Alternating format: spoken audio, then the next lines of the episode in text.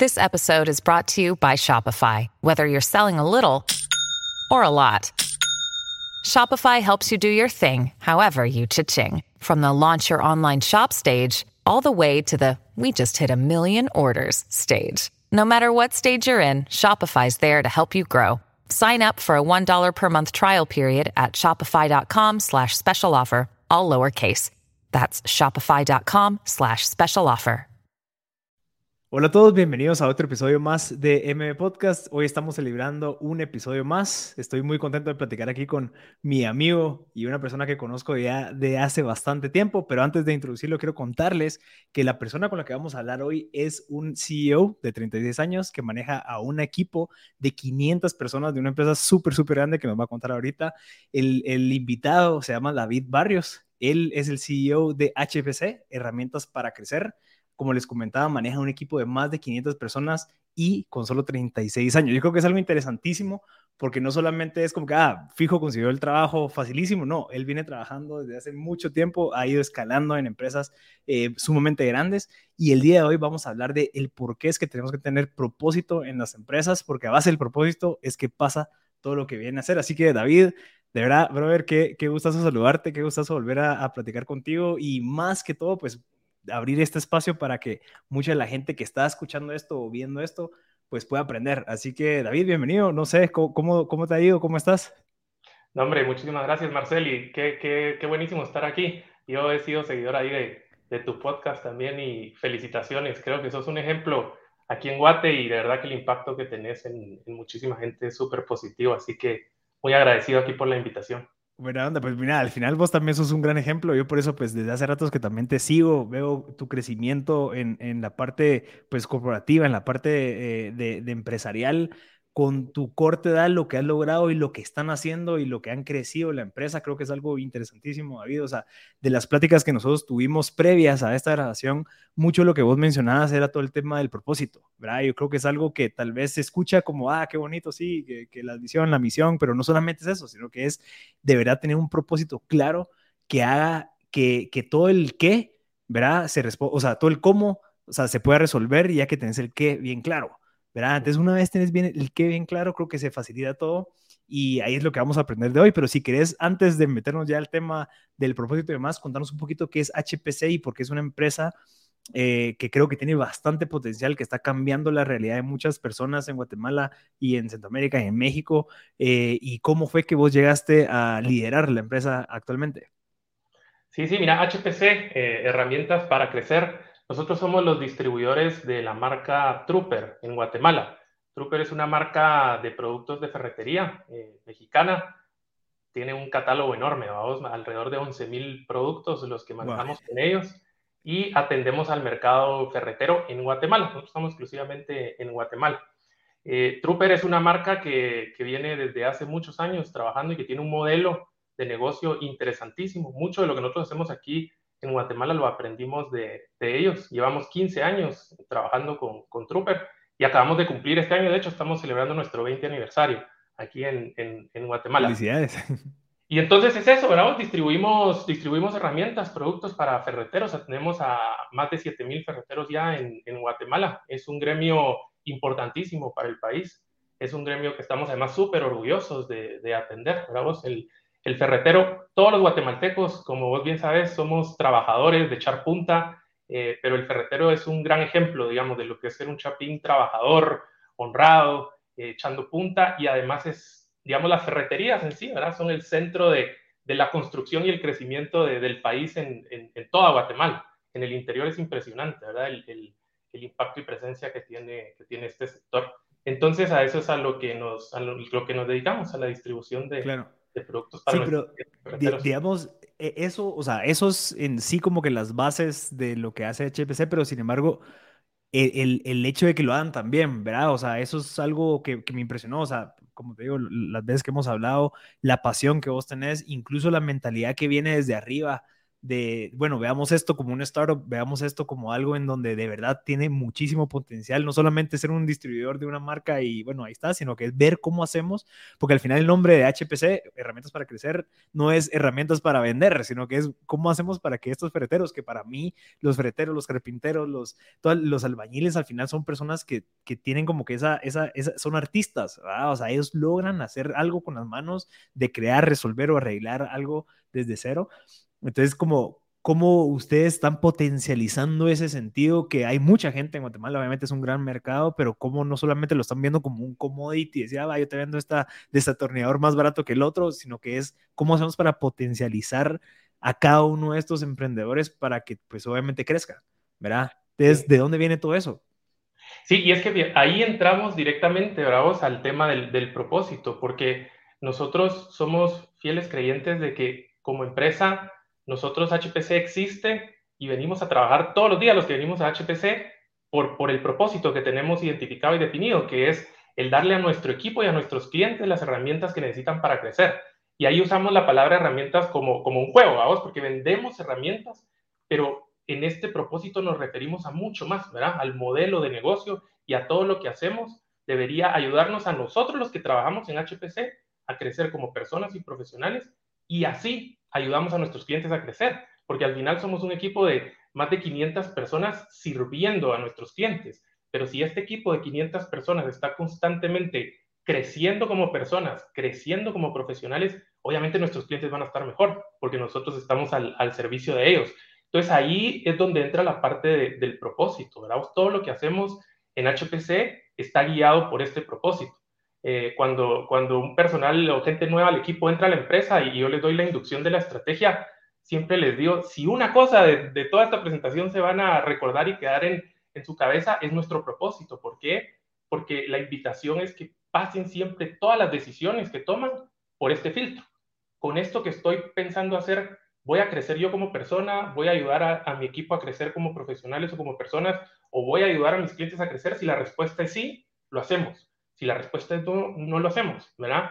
Eh, entonces, al final, eso es, digamos, lo que, lo que creo que marca la diferencia en, en, cualquier organización que tiene un propósito claro y que realmente lo vive. ¿vamos? Porque una cosa es tenerlo muy bonito, palabras en una pared, y otra cosa es vivirlo y actuar y ejecutar y tomar decisiones día a día, grandes, pequeñas, por ese propósito.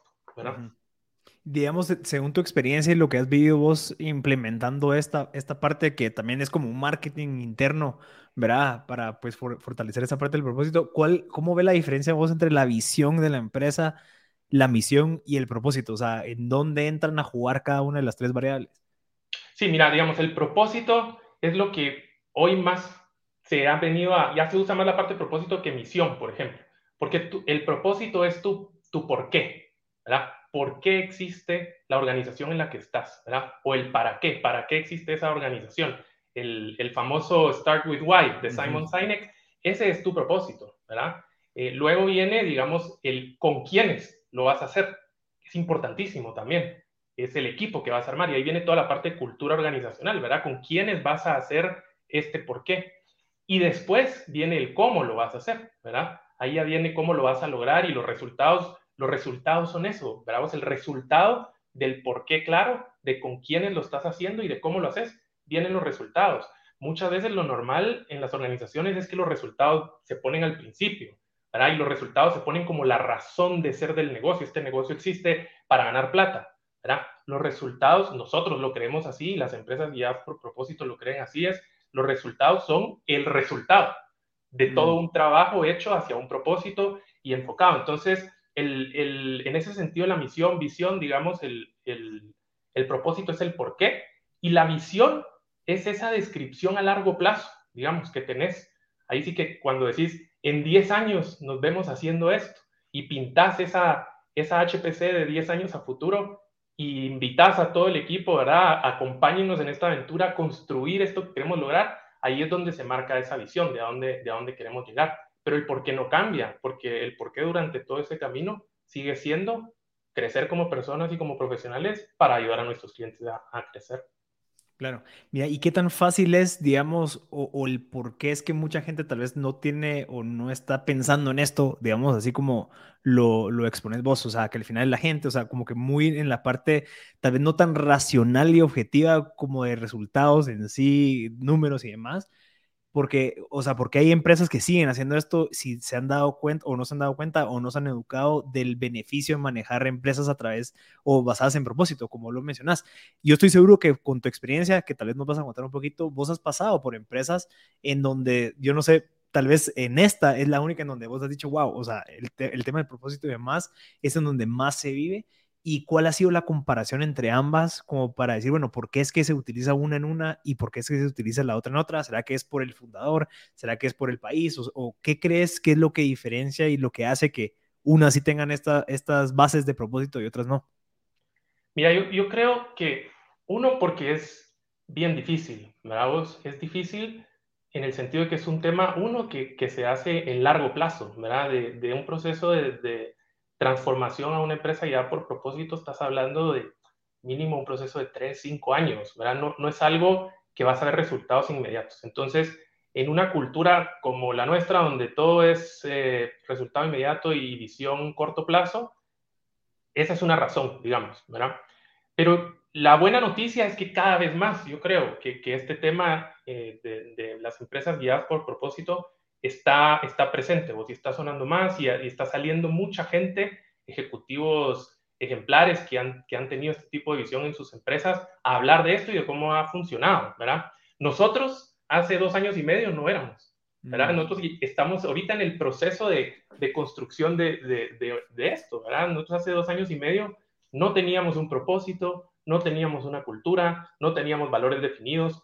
Eh, y cómo, o tal vez la pregunta que, que, que, podría ser es, bueno, y entonces, ¿por qué, ¿por qué se metieron?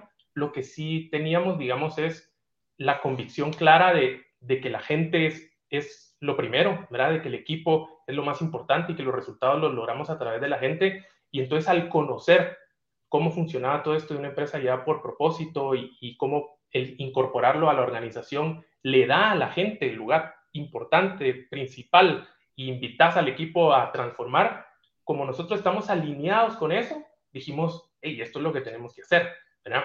A alguien le, puedes presentar esto y no está alineado con su visión eh, de empresarial y con su visión de equipo y, va a decir esto no es lo mío, ¿verdad? Y hay muchas empresas que no lo tienen y no necesariamente por eso van a ser eh, mejores o peores, pero nosotros estamos convencidos de que, de que esto se alineaba muy bien con lo que nosotros queríamos construir pero hace dos años no, no, no lo éramos, ¿verdad? Estamos en el... O sea, lo primero, lo primero era que vos tenías claridad, digamos, de la empresa que vos empezaste a liderar, era, ok, al menos tenemos esa claridad de que las personas lo primero, ahora es empezar a construir a base de eso.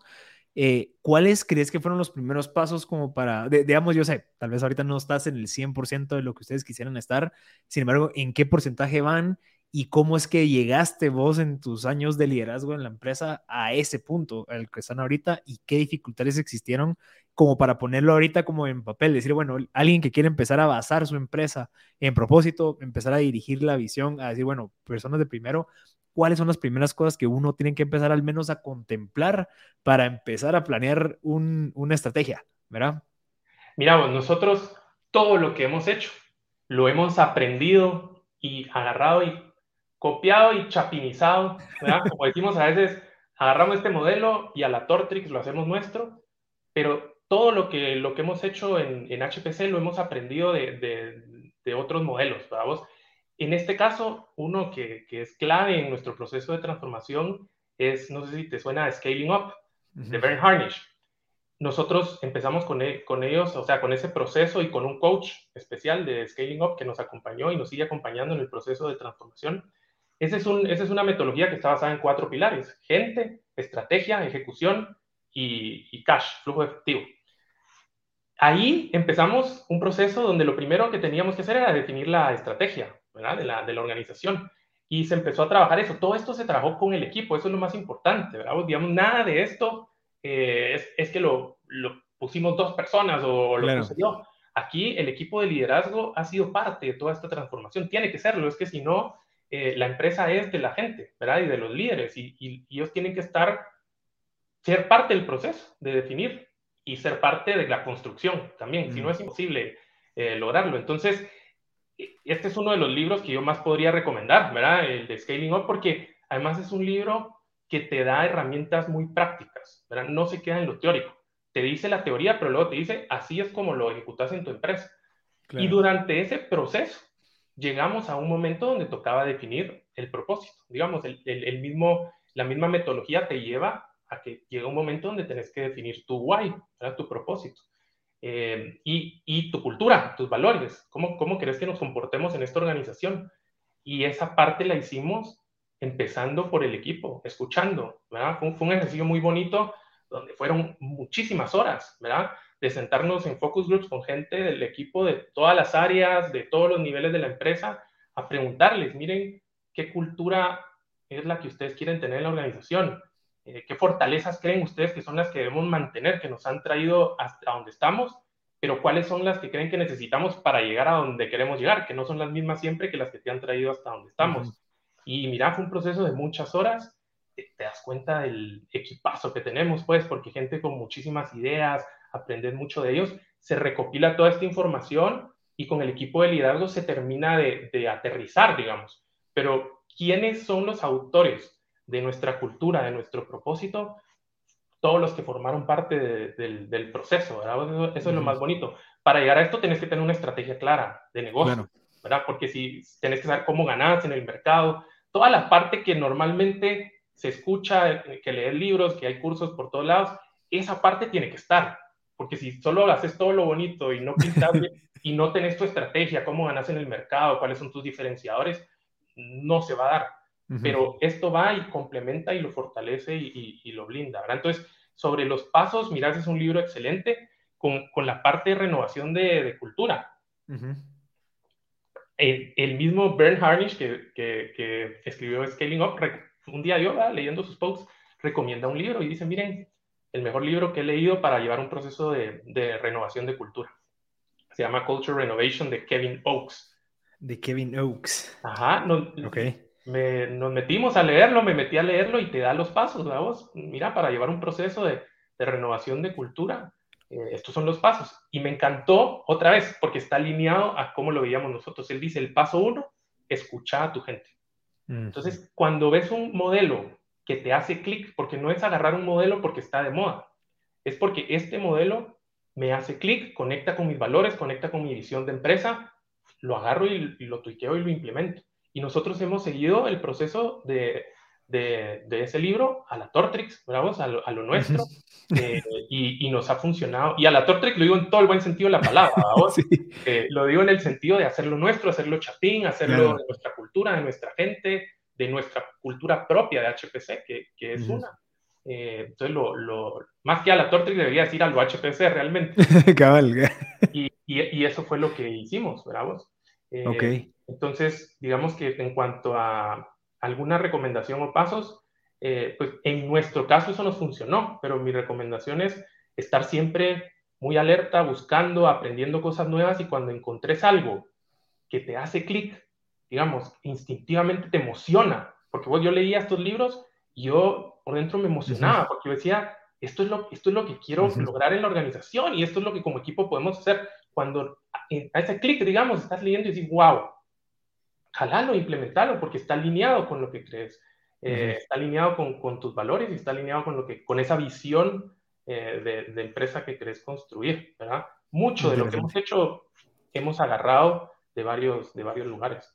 Sí, y eso es, eso a veces uno, eso es como que uno de esos paradigmas que a veces uno cree que es, ah, fijo él eh, se inventó esto, fijo ellos inventaron una metodología aquí localmente en su empresa y al final una de las verdades que vos me dijiste fue, mira, o sea, nosotros vemos qué empresa es la que, a la cual le queremos agarrar eso que ellos están aplicando porque les funciona, aplicarla aquí en Guatemala. Entonces vas y buscas, ves qué cursos, ves qué, qué, qué no sé, qué alianzas puedes hacer como para que te den un tour. O sea, la idea es no tratar de inventar el agua azucarada, ver qué funciona alrededor del mundo, qué libros ya existen y, tratar de aplicarlos. O sea, buscar una metodología, obviamente, no solamente, porque creo que una de las cosas que lo peor que te puede pasar es querer comenzar algo, comenzarlo y no darle seguimiento porque no había un seguimiento estratégico y como consciente, ¿verdad? Porque eso lo que te va a hacer es que te va a frustrar.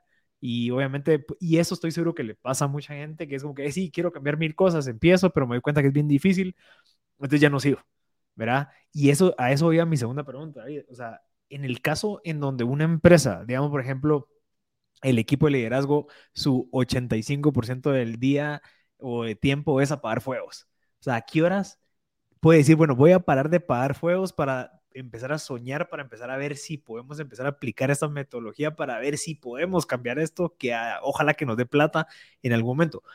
¿Cómo, ¿Cómo crees que podría ser alguien que se encuentra en esa situación, que son muchas empresas, ¿verdad? En donde el día al día pues se los come y no tienen ese tiempo como para ponerse a pensar en muchas cosas que tal vez obviamente van a tener un impacto a largo plazo porque prefieren resolverlo de corto plazo. ¿Cómo lo ves vos? Mira, es un, es un gran reto, pues, ¿verdad? Y al que, al que tenga el secreto que nos lo cuente, porque ah, no, no, nos toca, es, es como constante esa lucha que tenés que tener de qué, distracciones tengo que evitar, digamos.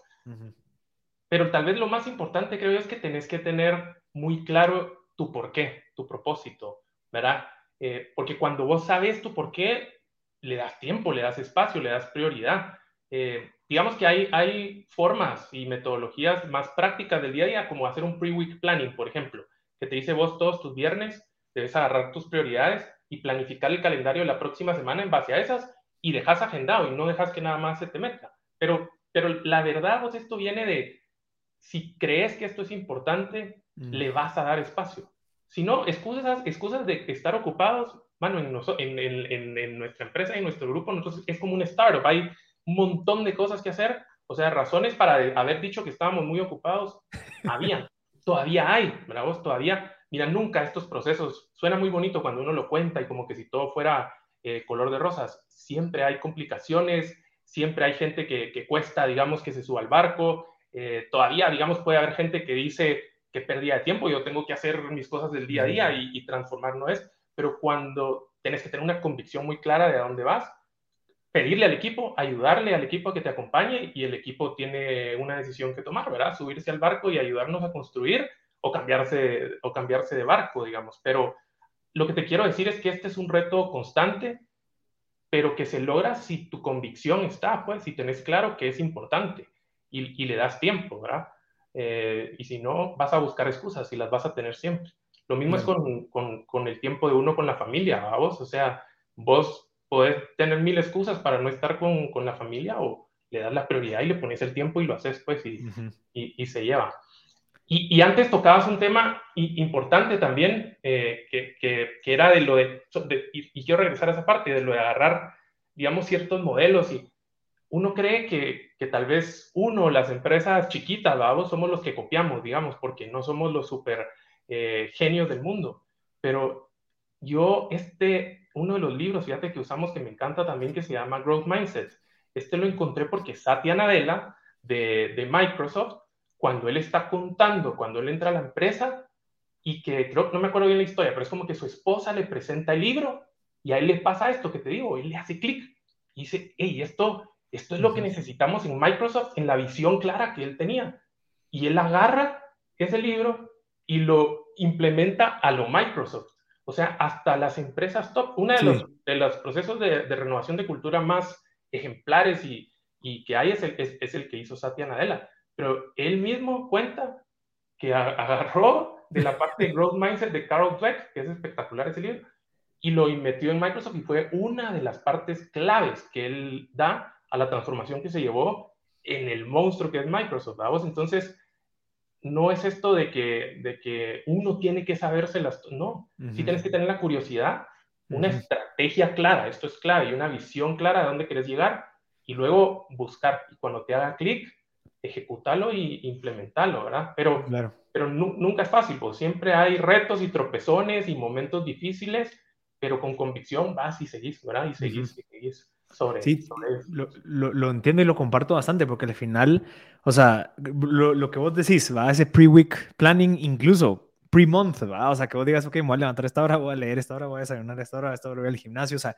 como que de cierta manera como que estableces tus prioridades eso a veces incluso viene, hasta pareciera como que es hasta medio, medio contraproducente, porque decís, bueno, voy a quitarme bloques ya de mi horario para hacer las cosas prioritarias, pero esto te va a obligar a ser mucho más eficiente en las otras cosas y vas a empezar a decir no a cosas que tal vez antes no te agregaban tanto valor, a esa cosa que le estás dando prioridad. Entonces, cuando vos te referís al tema de tener ese por qué claro, ese propósito claro, decís, ah, va, entonces X sí me ayuda y Y no me ayuda. Entonces voy, voy, a hacer las X, las Y las voy a delegar, se las va a pasar a alguien más, ¿verdad? Para yo enfocarme en eso que realmente va a mover esa aguja de la meta que queremos. Eso, eso creo que es mi primer comentario y eso es algo que yo vengo haciendo desde hace bastante tiempo y me ha ayudado. Pero otra cosa interesante es que incluso lo que vos estás diciendo, o sea, puede ser de que yo no tenga ese propósito claro, ¿verdad? O sea, puede ser que yo no tenga esa metodología ya eh, vista como para yo empezar a aplicarla. Pero entonces tu prioridad podría volverse buscar una estrategia para ayudarte a llevar esta empresa a lo que en algún momento querés que sea o llevarla a otro nivel. Entonces ya se vuelve esa prioridad, entonces ya tu propósito es buscar eh, o encontrar ese propósito para la empresa, ¿verdad? Totalmente, vamos, digamos, si, si estás en una empresa que no tiene una estrategia clara y no sabe cómo gana en el mercado, ¿verdad? Y no sabe cómo va a crecer, tu, tu prioridad tiene que ser esa, ¿verdad? Y tienes que obsesionarte y dedicarle el tiempo, y eso es tiempo, digamos, de, de, pensar, de unir al equipo, eh, de, de, pegarse una ida un día entero a, a, armarla, ¿verdad? Así nos tocó a nosotros. Eh, pero sí, lo acabas de describir bien, o sea, es priorizar. La parte de priorización creo que es una de las cosas hoy en día más difíciles, pero más importante, ¿verdad? Si nosotros, nuestra estrategia en una frase es hacer más con menos, ¿verdad? Eh, y siempre, también en la inducción le digo a todo el equipo, una pregunta que nos tenemos que hacer todos, todos los días es, ¿cómo hago menos cosas, no más cosas, cómo hago menos cosas, pero genero más impacto? Haciendo menos, no haciendo más, porque uno cree que mientras más ocupado estoy, mejor trabajo estoy haciendo. ¿va? Vos es que mira, mira mi calendario, vos estás socado de cosas. Entonces, estoy haciendo un buen trabajo, estoy... No. Te ocupaba. Tenés que pensar cómo haces menos cosas. Pero, ¿qué quiere decir? Te tenés que enfocar en las que mueven la aguja, ¿verdad?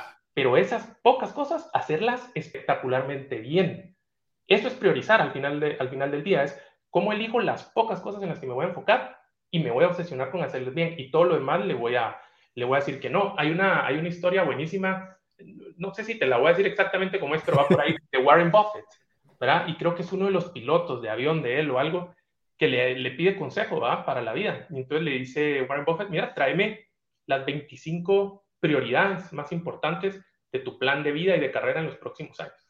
El tipo se va y le cuesta un montón, ¿verdad? Y regresa con, con las 25 prioridades y le dice ordenadas, ¿verdad? De la más a la menos. Y entonces le dice Warren Buffett, mira, eh, ¿cómo te fue? Pues dificilísimo, pues, o sea, de todo lo que tengo que hacer y mis planes, me pediste escoger solo 25 prioridades que yo me puedo enfocar y, no, no, le dijo, es que no te pedí 25 que te puedes enfocar. Las primeras 5 son las que vas a hacer. Las otras son las que le tenés que decir que no obligatoriamente, ni puedes pensar en ellas.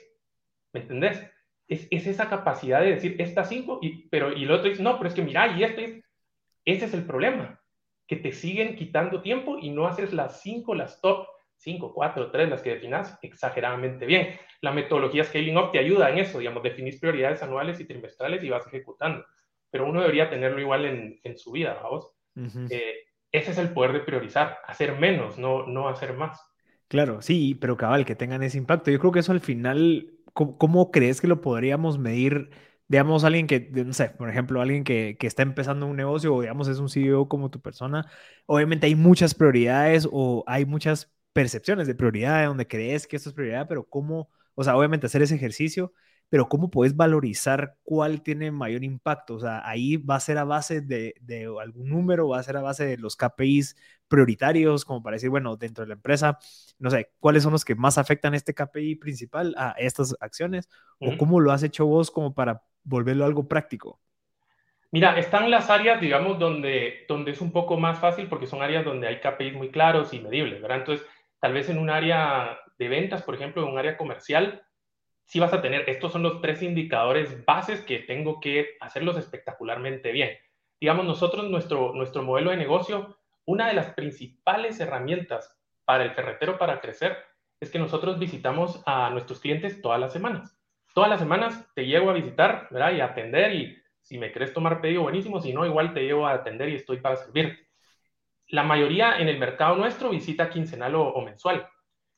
Eso quiere decir que nosotros necesitamos cuatro veces la fuerza de ventas que el resto para visitar a los mismos clientes, ¿verdad? Porque la, competencia con un asesor visita diferentes clientes cada semana, nosotros los mismos, toda la semana. Entonces necesitamos cuatro veces la fuerza de ventas. Y uno diría, pucha, pero entonces, ¿por qué haces ese, ese, ese gasto? Dirían algunos. Nosotros es una inversión.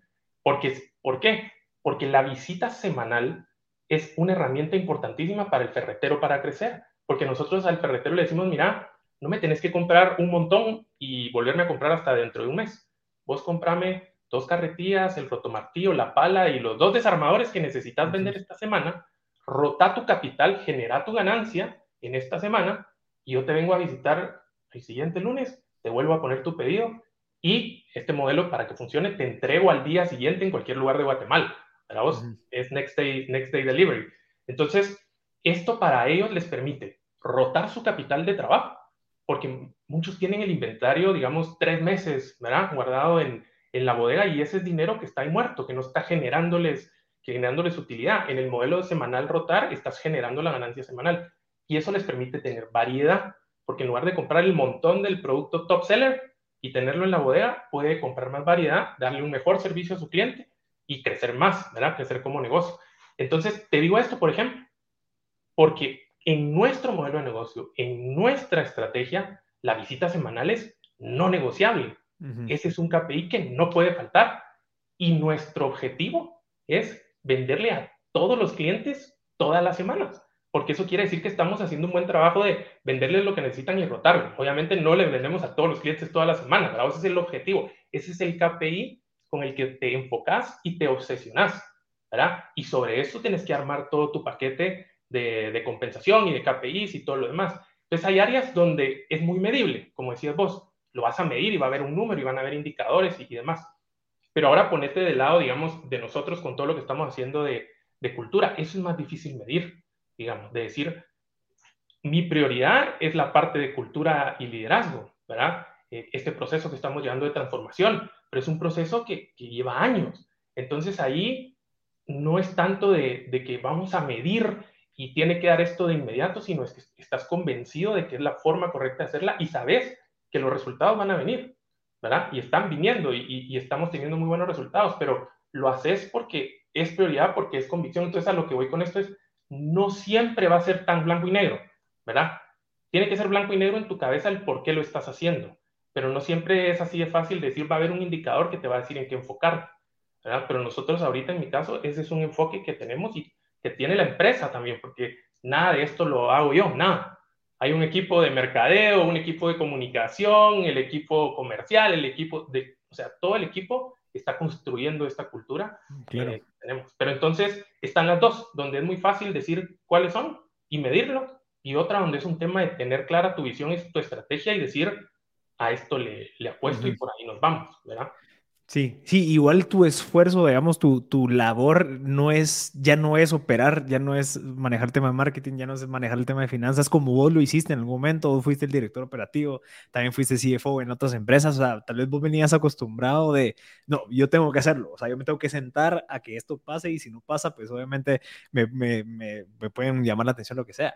Ahorita tu puesto ya no es de ejecutar en el sentido de que me toca que, que si, si, no estoy yo, pues esto no funciona, sino que ya es cómo liderar esta empresa, cómo hacer que este barco pues avance más de la manera más eficiente posible. Y creo que ahí es en donde entra la parte importante de decir, bueno, ¿cuál es la función de un CEO?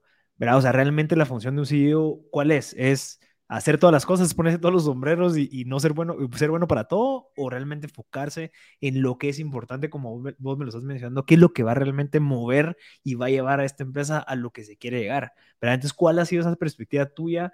Eh, porque sí, muchos pues hemos sido CEOs, pero de empresas de 5, 10, 15 personas, pero no una empresa de 300, 500 personas, en donde realmente el costo de oportunidad de tener una persona como CEO es bastante alta. Si en dado caso, pues obviamente no se mueve la empresa donde se debería llegar. ¿Por qué? Porque se enfocó en querer vender más. No sé, pongamos un ejemplo, cuando eso se pudo haber delegado.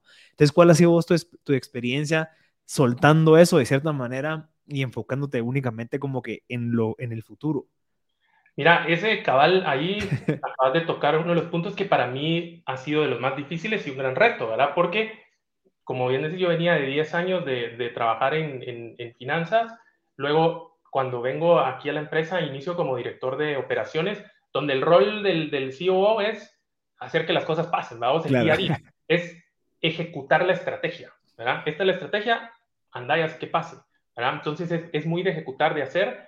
Eh, cuando está la transición a, a, mi rol actual, es un cambio completo, ¿verdad? Porque en este rol vos ya no haces nada, lo haces a través del equipo, ¿verdad? Y si le preguntas a mi equipo, te van a decir que todavía a veces parezco COO, ¿verdad? Porque todavía me sale lo de 15 años de carrera profesional, de hacer un poco de micromanagement o de quererme meter al detalle. Además, me encanta, como soy curioso, querer entrar al detalle. Y es uno de los retos, digamos, que, que yo mismo me estoy poniendo y que tengo claro que tengo que cambiar.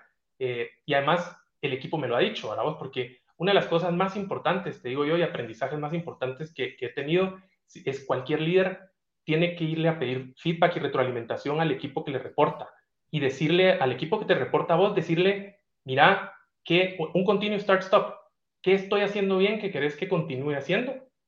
¿Qué no estoy haciendo que querés que empiece a hacer para ayudarte a vos? ¿Y qué estoy haciendo que debería dejar de hacer porque te estoy estorbando porque no, no es la forma en la que querés que trabajemos juntos?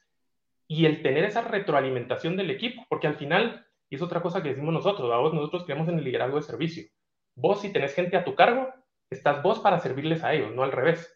Entonces, yo estoy para servir a todo el equipo de gerentes y ejecutivos, digamos. Y ellos están para servir a sus equipos.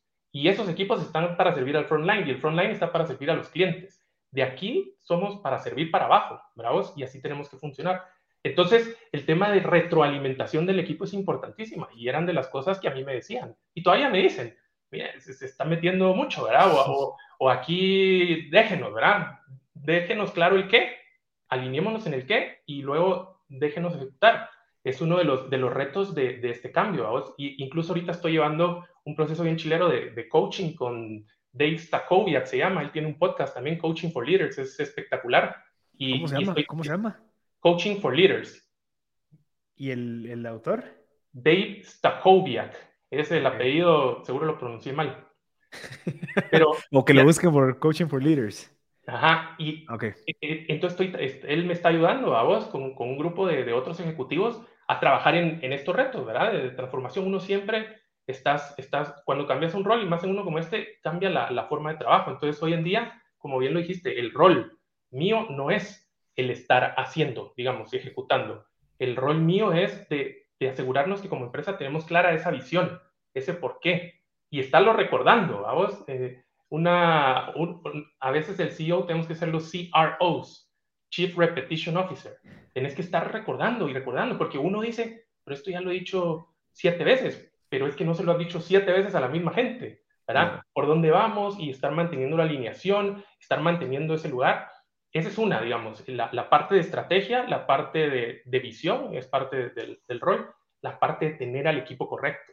Esa, esa responsabilidad de, de, uno, de que la gente correcta esté en el lugar correcto. Nosotros tení, venía un equipo excelente, espectacular en, en HPC, que todavía están, pero hemos agregado equipo que sin estas nuevas personas que han entrado a la organización, nada de lo que estamos haciendo sería, sería posible. Entonces tenés que estar pensando mucho en eso, ¿verdad? Uh -huh. quiénes van a ser los, pues decías el, el por qué esta empresa existe, la otra pregunta es ¿con quién? Claro. ¿Con quién quiero construir esto? ¿verdad? Entonces también traer al equipo y toda la parte de cultura, valores y liderazgo es parte del rol que, que uno tiene que tener. Es en lo que uno debería, debería estar enfocado el 80% de su tiempo. Claro. Eh, mi, mi, pasado operativo a veces todavía me, me saca por ahí y mira, es un reto, ¿verdad? De, de, que, que, que, estoy teniendo y eh, creo que es importante saberlo, ¿verdad? Uh -huh. Y trabajar en él.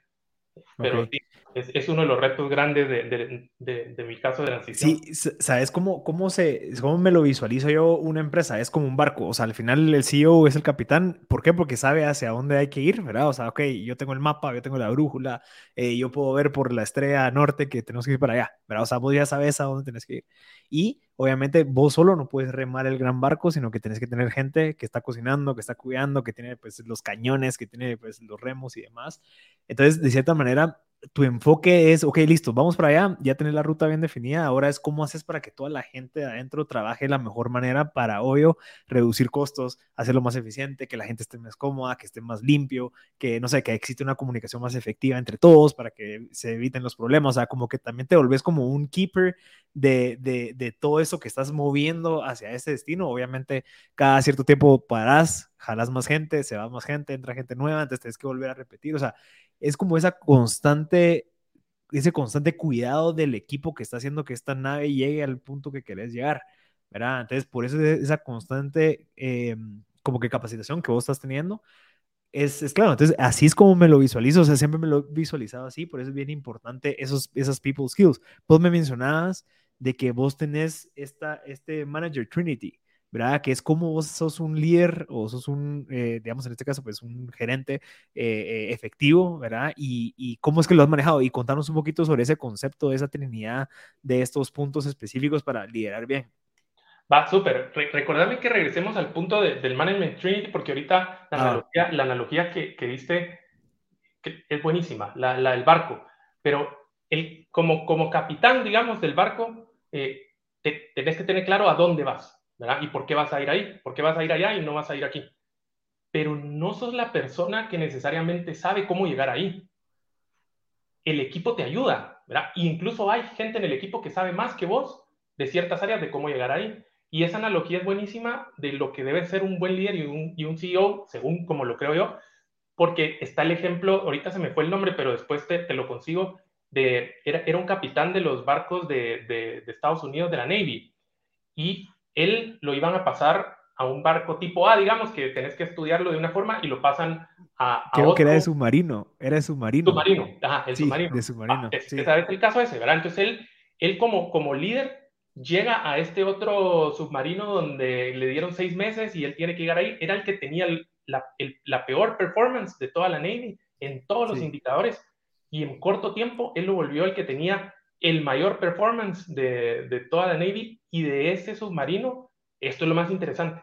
Normalmente de los submarinos, suponete, salen un montón de cosas, de nombre lo estoy diciendo mal, pero salen los capitanes, ¿verdad? De, de los siguientes barcos, pero lo normal es que de, de, la gente del rango gerencial, digamos, de un submarino salgan dos capitanes para barcos. Del de él salieron ocho, ¿verdad? Okay. Y es lo que él dice, ahí está la clave. No es que fui yo, él lo que hizo fue un ambiente donde dejó que el equipo opinara. Y entonces en un, en un ambiente militar donde todo era dar órdenes y, sí, señor, él prohibió, digamos, dar órdenes. Él nunca dio una orden. Él siempre preguntaba, ¿verdad? Y consultaba. E incluso cambió el lenguaje que se usaba. La gente tenía que decir eh, algo así como, esto es lo que planeo hacer. Dígame si está de acuerdo o no, pero de una vez llegar con la intención de proponer, de tener ideas, ¿verdad? Entonces él trajo a la gente, cambió toda la dinámica y eso fue lo que lo, lo llevó. Él tiene un libro y podcast también súper recomendados, pero tal vez el, la analogía acá y va esa, que yo estoy de acuerdo con vos. El, el CEO es el capitán de un submarino, digamos, uh -huh. para, para, hacer la analogía. Pero hay CEOs que, que gestionan el submarino con órdenes, digamos, y esto es lo que hay que hacer. Y que te soy honesto, a mí todavía a veces me pasa y lo tengo que cambiar y hay otros que, que, es la visión, digamos, que creo que es la correcta, que traen a la gente al barco y que construyen el camino juntos, porque además de ahí salen las mejores ideas. Y ese equipo va creciendo, es nuestro propósito, que nuestro equipo crezca como personas y profesionales, ese equipo va creciendo y luego se vuelven líderes en otras áreas, ¿verdad? O en, o en otras empresas o en otros submarinos. Entonces, sí es una claridad de a dónde y por qué, pero el cómo llegar ahí, la mejor forma, construyámosla juntos como equipo, ¿verdad? Algo que, que nosotros creemos mucho es que líderes en las organizaciones son todos, no, no solo los que tienen un puesto de gerente, o, eh, sino líderes llegar a una empresa con todo tu potencial de ser humano que tenés y tener la gana de buscar oportunidades, proponer ideas, una vez sepas la estrategia que querés lograr, y todos deben proponer y pensar en cómo lograrlo. A vos, y quién es el, por ejemplo, en nosotros en, en Bodega, a vos está el equipo que, que hace el trabajo todos los días la bodega en el corazón de nuestro negocio, vamos donde se manda y recibe el producto y es un equipo importantísimo. El encargado de hacer el picking, eh, ¿quién crees que sabe dónde están los problemas que tenemos en bodega de un producto que no se encuentra o de qué es lo que hace perder tiempo? Nosotros aquí atrás de la compu o el que está piqueando todo el día. Ajá, el que está piqueando. Entonces lo que tenés que hacer es esa obsesión con el frontline, con la gente que está, y darles el, el espacio para que propongan, para que tengan las ideas, para, obviamente, les das un rol importante porque lo tienen. Y eso es lo que trae la motivación, los hace líderes, ¿verdad? Y proponen y construyen. Nosotros estamos en ese proceso y así ahí vamos, ¿verdad vos? Eh, pero entonces te quería decir eso porque me parece ahí para que busques después y pongas en los... Ya sé, ya sé, te lo, te lo, voy a decir, se llama David Marquette, el autor, y el libro se llama Turn This Ship Around. Buenísimo. Súper recomendado. Y hay una plática de Google de él que la dio que dura como una hora, pero le pones 1.5 y lo ves en, un, en media hora. Pues pero sí, recomendado. Para mí es la analogía perfecta, digamos, de lo que debe ser eh, en este sentido el CEO, ¿verdad? Trabajar en hacer, en hacer líderes y con el equipo y a través del equipo, eh, pero, pero siempre teniendo claro el a dónde quieres llegar. Y, y ahora sí, regresando a la de la Management Trinity, mira, este fue mi primer trabajo en, en, en los estados. Me, mi, mi, jefe en ese momento me sienta y me dice, mira, vamos a tener un one-on-one. One-on-one, ¿qué, es un one-on-one? Bueno, lo vamos a tener ahorita y, y lo tuvimos, ¿verdad? Y me dice, al salir me dice, escúchate este podcast, Manager Tools, es, es un, tienen un podcast de hace ratos. Em, y escúchate el Management Trinity, te dice. a partir de ahora nosotros vamos a trabajar, o yo, yo trabajo, me dice, con, con esa metodología, y, y, y, quiero que la entendas, que sepas por qué tenemos one-on-ones, por qué te doy feedback, cómo funciona el coaching y, delegar. Y lo escuché, de, de, los, de los que más me han ayudado en, mi, en mi, carrera profesional. ¿Por qué? Porque ellos están enfocados, ellos eh, tienen un podcast para todo. Cómo hacer una pregunta, cómo decirle a mi jefe que no sé qué, para todo. Pero lo que pasa, y se tardan media hora en explicar un tema. Pero salís de ese podcast con una claridad de cómo hacerlo. ¿verdad vos? Eh, de, cómo llevar los one-on-ones, tienen 25 podcasts cómo llevarlos virtuales, cómo llevarlos presenciales, cómo llevarlos eh, cuando el horario es diferente, cómo... pero funciona un montón. Pero al final el Management Trinity, eh, que yo creo que cualquier persona que tiene equipo a cargo, son tres de las herramientas más importantes, es por mucho la más importante, one-on-ones. Después, feedback y después coaching y, delegar. Pero digamos, de esas tres, el 80-20 está en los one-on-ones. Eh, ¿Y qué es un one-on-one? -on -one? Es una reunión es un espacio garantizado, definido, que tenés vos para tu equipo. Pero acuérdate que nosotros estamos para servir al equipo que nos reporta. Entonces, ese espacio no es para lo que, no es para mi agenda, es para la agenda tuya, digamos. Si vos me reportás a mí, vos sabés que todos los lunes a las 9 vas a tener un espacio reservado con mil por ciento mi atención hacia vos y que vamos a llegar a esa reunión y que la la primera, el 80% de la reunión de tiempo es tuyo, es tu agenda, lo que vos querrás hablar. Si quieres hablar de algún tema que te está pasando personal, si quieres hablar de que necesitas ayuda, si quieres darme un brief de cómo va un proyecto, es lo que vos necesites que ese espacio sea. Y el último 20% del tiempo es para hacer algún check o si yo tengo algunas preguntas o algo que quiero que veamos. Pero el objetivo es, es para vos. Ahora, el objetivo real, profundo de los one-on-ones es crear una relación. Es crear una relación porque somos personas trabajando con personas. Y ese es el espacio, digamos, si vos solo emails y tal y no tenés ese espacio de conversación, no se crea una relación de trabajo entre personas. Entonces, el objetivo profundo de los one-on-ones es crear una relación con la gente que trabajas, ¿verdad? Eh, el espacio es de la, de la persona y la puede crear la relación como la quiera. Si quiere hablar solo de trabajo, o quiere hablar un poco también de familia y otras cosas, es decisión de la persona. Y si a vos no, sos alguien que no te gusta eh, hablar de, pues le haces ganas porque es lo que esa persona quiere y necesita, ¿verdad? Y estás al servicio y es lo que va a hacer que la relación sea buena, ¿verdad? Entonces, de los tres, por mucho, eh, el one-one, ahí están los podcasts, se, se pueden escuchar y, y, se pueden empezar a implementar, te dan el formato, te dan cómo llevar las notas eh, y un montón de tips, de detallitos ahí de, de, de por qué es súper práctico porque te ahorra tiempo y no te quita tenerlos. Eh, pero ese es, ese es el, el, Management Trinity, que otra vez no lo inventé yo, sino es de, de, de, Manager Tools. Como te he dicho, vas a ver que mucho de lo, de lo que nosotros hacemos o de lo que yo he hecho es, lo, lo, hemos, lo he ido aprendiendo, vamos, de... Mira, algo, algo que vos me mencionaste que creo que vale la pena volver a mencionar, el tema del feedback. O sea, creo que el feedback es clave porque creo que no sé si o no estamos acostumbrados o no hay cultura de dar feedback o nos da miedo dar feedback o creemos que el feedback es malo. Contame un poquito desde tu perspectiva cómo te ha servido a vos el feedback y también creo que hay como cierta manera de poder medir los feedbacks para que vos también tengas como que algo, o sea, que tenga una lógica y un sentido el por qué hay que dar feedback. Sí, mira, cabal, y eso de los feedbacks eh, viene también de aquí, de Manager Tools, pero convencidísimo, hablamos de que eso es algo muy importante del feedback es que hay feedback constructivo y feedback positivo, ¿verdad? Eh, el feedback positivo va sobre, sobre las cosas que se están haciendo bien, el constructivo sobre las cosas que, que deben mejorar. Normalmente, por tradición, por cultura, porque así crecimos nosotros también, eh, toda nuestra vida, estamos acostumbrados a que el feedback debe ser, creemos que debe ser sobre lo constructivo, es decir, sobre lo que no, está, no se está haciendo bien. Y, y, lo positivo no, porque lo positivo, ese es su chance, pues es obvio que lo tiene que hacer. Así, así lo dicen muchas personas, ¿verdad? Y debería ser al revés, porque la realidad es que una persona, por cada siete cosas que hace, seis son buenas y una es mala. La mayoría, vamos, de verdad, tenés que ser alguien que sí, si, si hace seis malas y una buena, no debería estar en la empresa. Pero lo normal es que alguien haga seis buenas y una mala, pero solo le das feedback de la mala y de la mala y de la mala y porque vos crees que eso va a hacer que lo corrija. El feedback, el objetivo, el único objetivo de dar feedback es gestionar comportamientos, el único. Comportamientos. ¿Qué comportamientos querés que la persona tenga?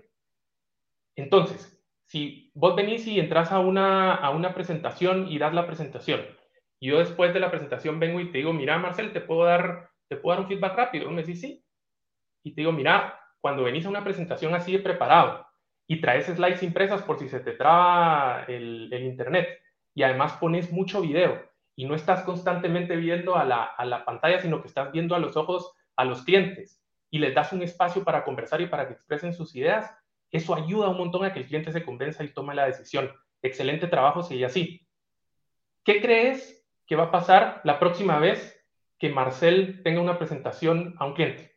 Lo mismo, voy a, voy a hacer todo eso que me dijo que estaba bien. Pero si no te lo digo, si no te lo digo, tal vez no te das cuenta. Tal vez lo hiciste, pero alarán, y me preparé y traía el impreso y ni me dijo nada. Entonces, ya la próxima tal vez no lo llevo porque tal vez eh, es, es, es perder Exagerado. Tiempo. O, puse, o me, quedo, ah, tal vez puse mucho video y video no es lo que él quiere.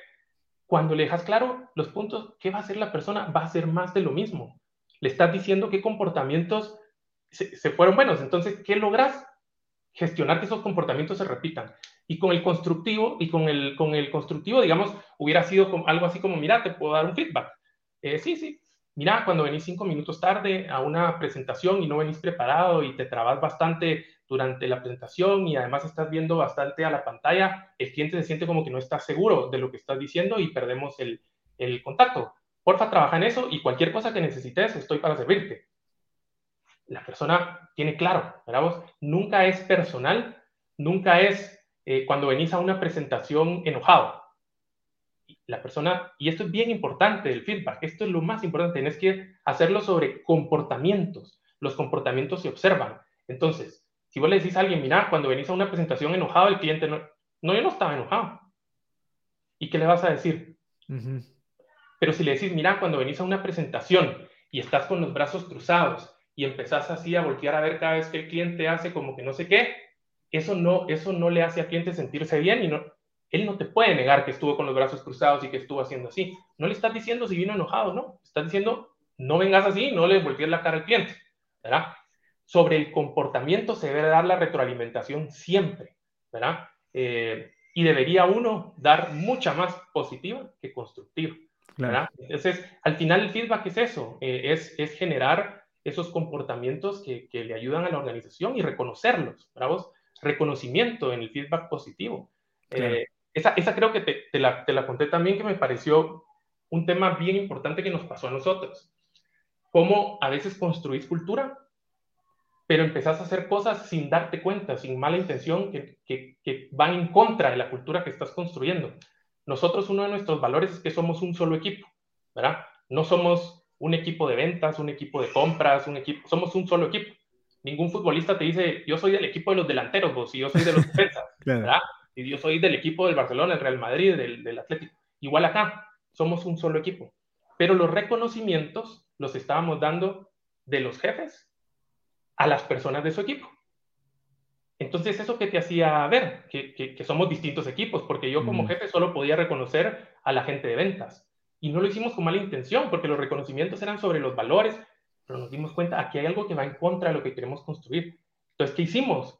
Hoy ya en la empresa, vos puedes reconocer a cualquier persona de la organización, formalmente. Entonces vos si estás en ventas puedes reconocer a alguien de otra área, puedes reconocer a tu jefe, tu jefe te puede reconocer a vos, puedes reconocer al jefe de tu jefe, puedes reconocer al jefe de tu compañero, a quien sea, sobre comportamientos alineados a valores, ¿verdad? Y cuando se dan esos reconocimientos, se suben a una plataforma y la persona recibe un ping. Cada reconocimiento está alineado a una herramienta que tiene una historia. Todo el storytelling es importantísimo detrás del reconocimiento. Y las personas que más reconocimientos reciben y dan los invitamos a un evento bien bonito con sus familias en donde les agradecemos. ¿verdad? Esto, estos reconocimientos son feedback positivos, porque le estás diciendo a la persona el comportamiento que tuvo alineado a un valor que te causó algo positivo a vos. ¿Qué crees que van a hacer esas personas más? Lo mismo, ¿verdad? El feedback positivo es poderosísimo y se puede gestionar también a través de, de, un programa de reconocimientos, digamos. y se vuelve algo que se vuelve ya como un sistema de que todos se quieren dar feedback o todos se quieren dar como reconocimientos porque aquel medio yo le di y como que se siente bien pues al final, ¿verdad? Y, creo que eso se crea esa cultura y ya con esa cultura pues ya todo va para arriba. Sí, sí, es, siempre hay retos, tuvimos semanas que boom, se nos vino ¿verdad? abajo, como te digo, nunca todo es tan bonito como suena.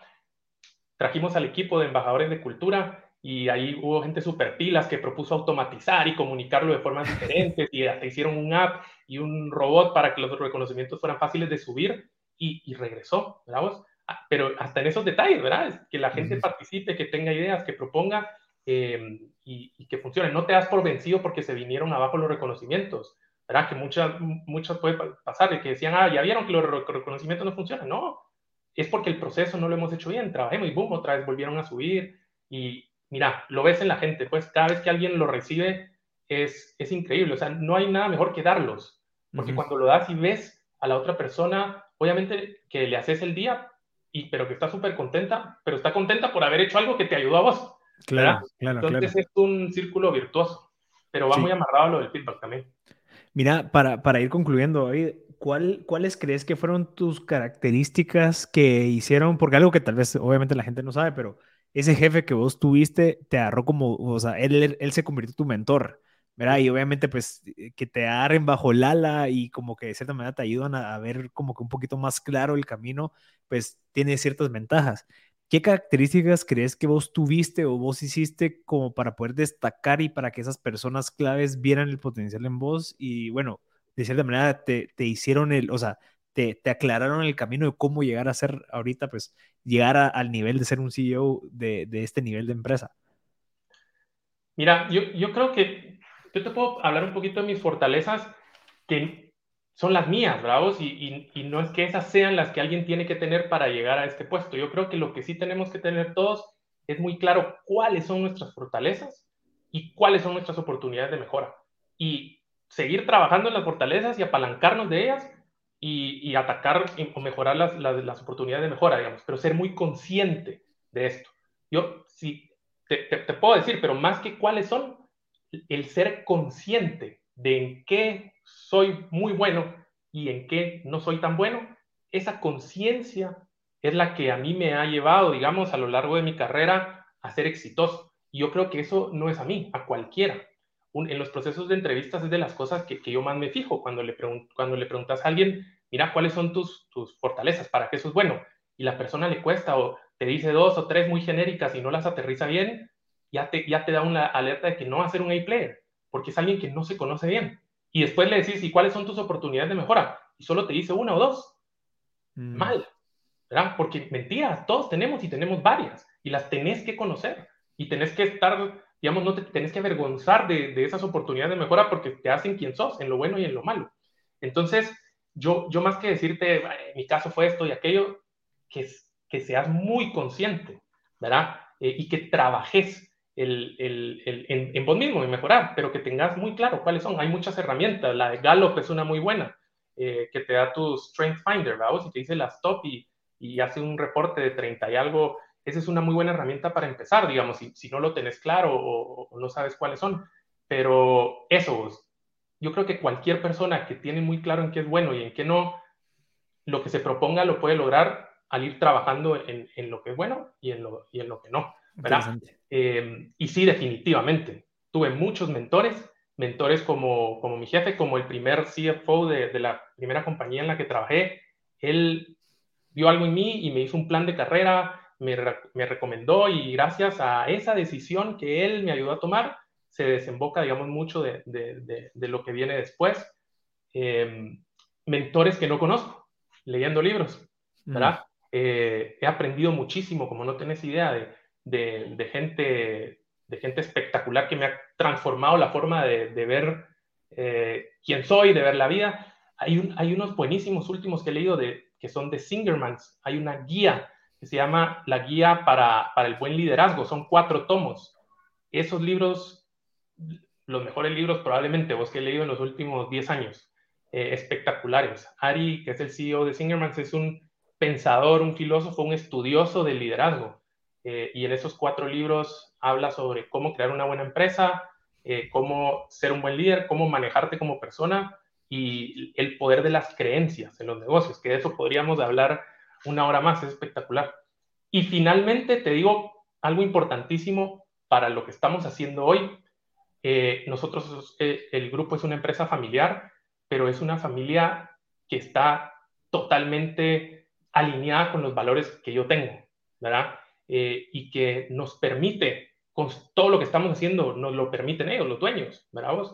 Eh, y lo apoyan, Es una familia que ayuda muchísimo a Guatemala, eh, es, es, una familia ejemplar, eh, y, y, entonces también yo te mentiría a decir, mira, esto es porque yo no, todo esto tenés a los fundadores y a los dueños convencidos de que la gente es lo más importante, convencidos de que queremos transformar, de que queremos ayudar a nuestra gente, a los clientes a crecer, a Guatemala a crecer, y te dan el ok para construir y la confianza, ¿verdad? Absoluta.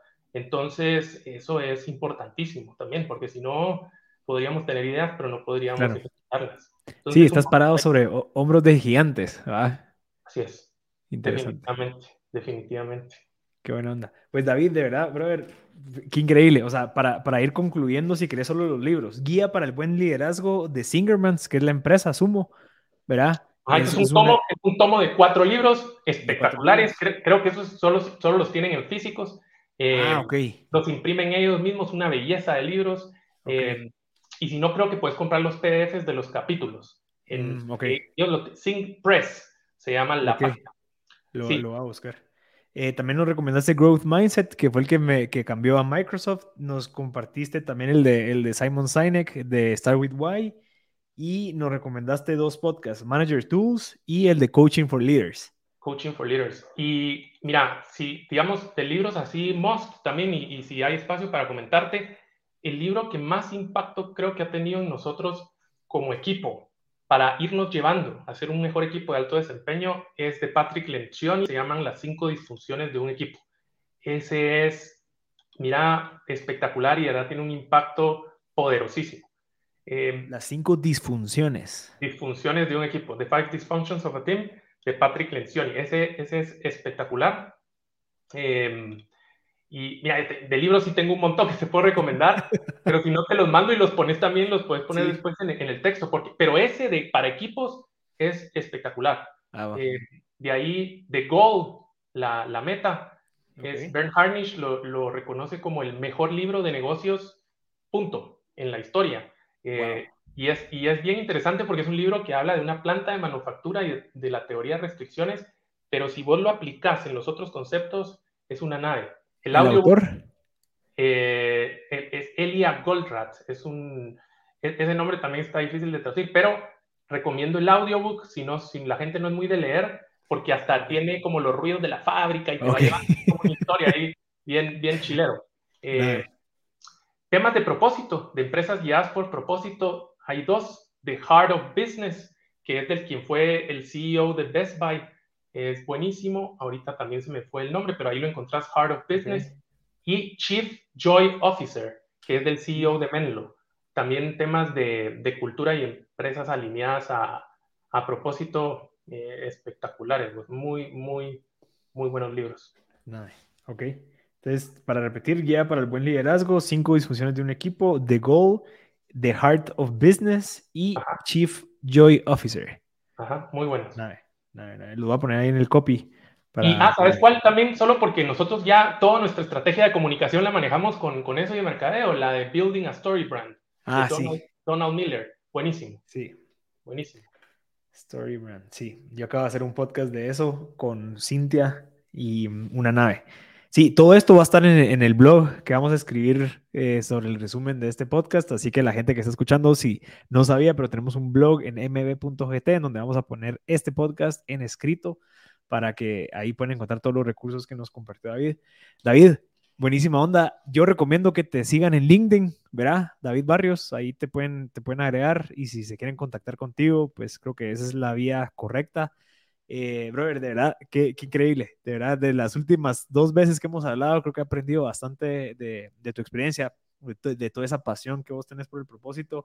Y definitivamente es algo que, ya se volvió eh, una prioridad, ¿verdad? En la empresa donde yo estoy entrando ahorita, ya estamos empezando a ver cómo aplicar esto. Hicimos lo de Scaling Up y, y te pongo, fue uno de los casos de, que a veces pues no les dimos tanto seguimiento, entonces ya no se logró llevar a cabo porque sí es, o sea, sí requiere un compromiso bastante intenso, pero ya ahorita pues con todo esto creo que sí es vital volverlo a retomar. El libro se llama Scaling Up, la gente lo puede comprar y yo también recomiendo un libro de esto que se llama The Rockefeller Habits, que es como que el, el, de antes, ¿verdad? Para que la gente que quiere empezar a ver cómo funciona, Rockefeller Habits es clave. Eh, pero David, gracias de verdad por tu tiempo, esta hora que nos diste. Yo sé que podría estar ahí con tu familia, pero querés compartir aquí contenido para la gente que quiere, pues, está detrás de, de, todo este, este conocimiento y que lo querrás compartir, pues habla mucho de vos. Así que te lo agradezco, David. No, hombre, a vos gracias, Marcel. Y, mira, quiero agradecer a, de verdad a todo el equipo de, de HPC, porque muy fácil venir aquí y decir esto de, de barrios, pero no es todo lo que estamos haciendo vos es, es el equipo de, HPC, más de 500 personas, un equipo espectacular, apasionado, eh, con muchas ganas de transformar, con, con, un corazón por servir a nuestros clientes y, les quiero agradecer a todos ellos porque, uno, yo he crecido como persona y como profesional gracias al equipo de HPC, pero esto que estamos compartiendo eh, y que ojalá mucha gente pueda tomar su, su granito de arena es gracias a toda esta gente que, estamos juntos construyendo en HPC.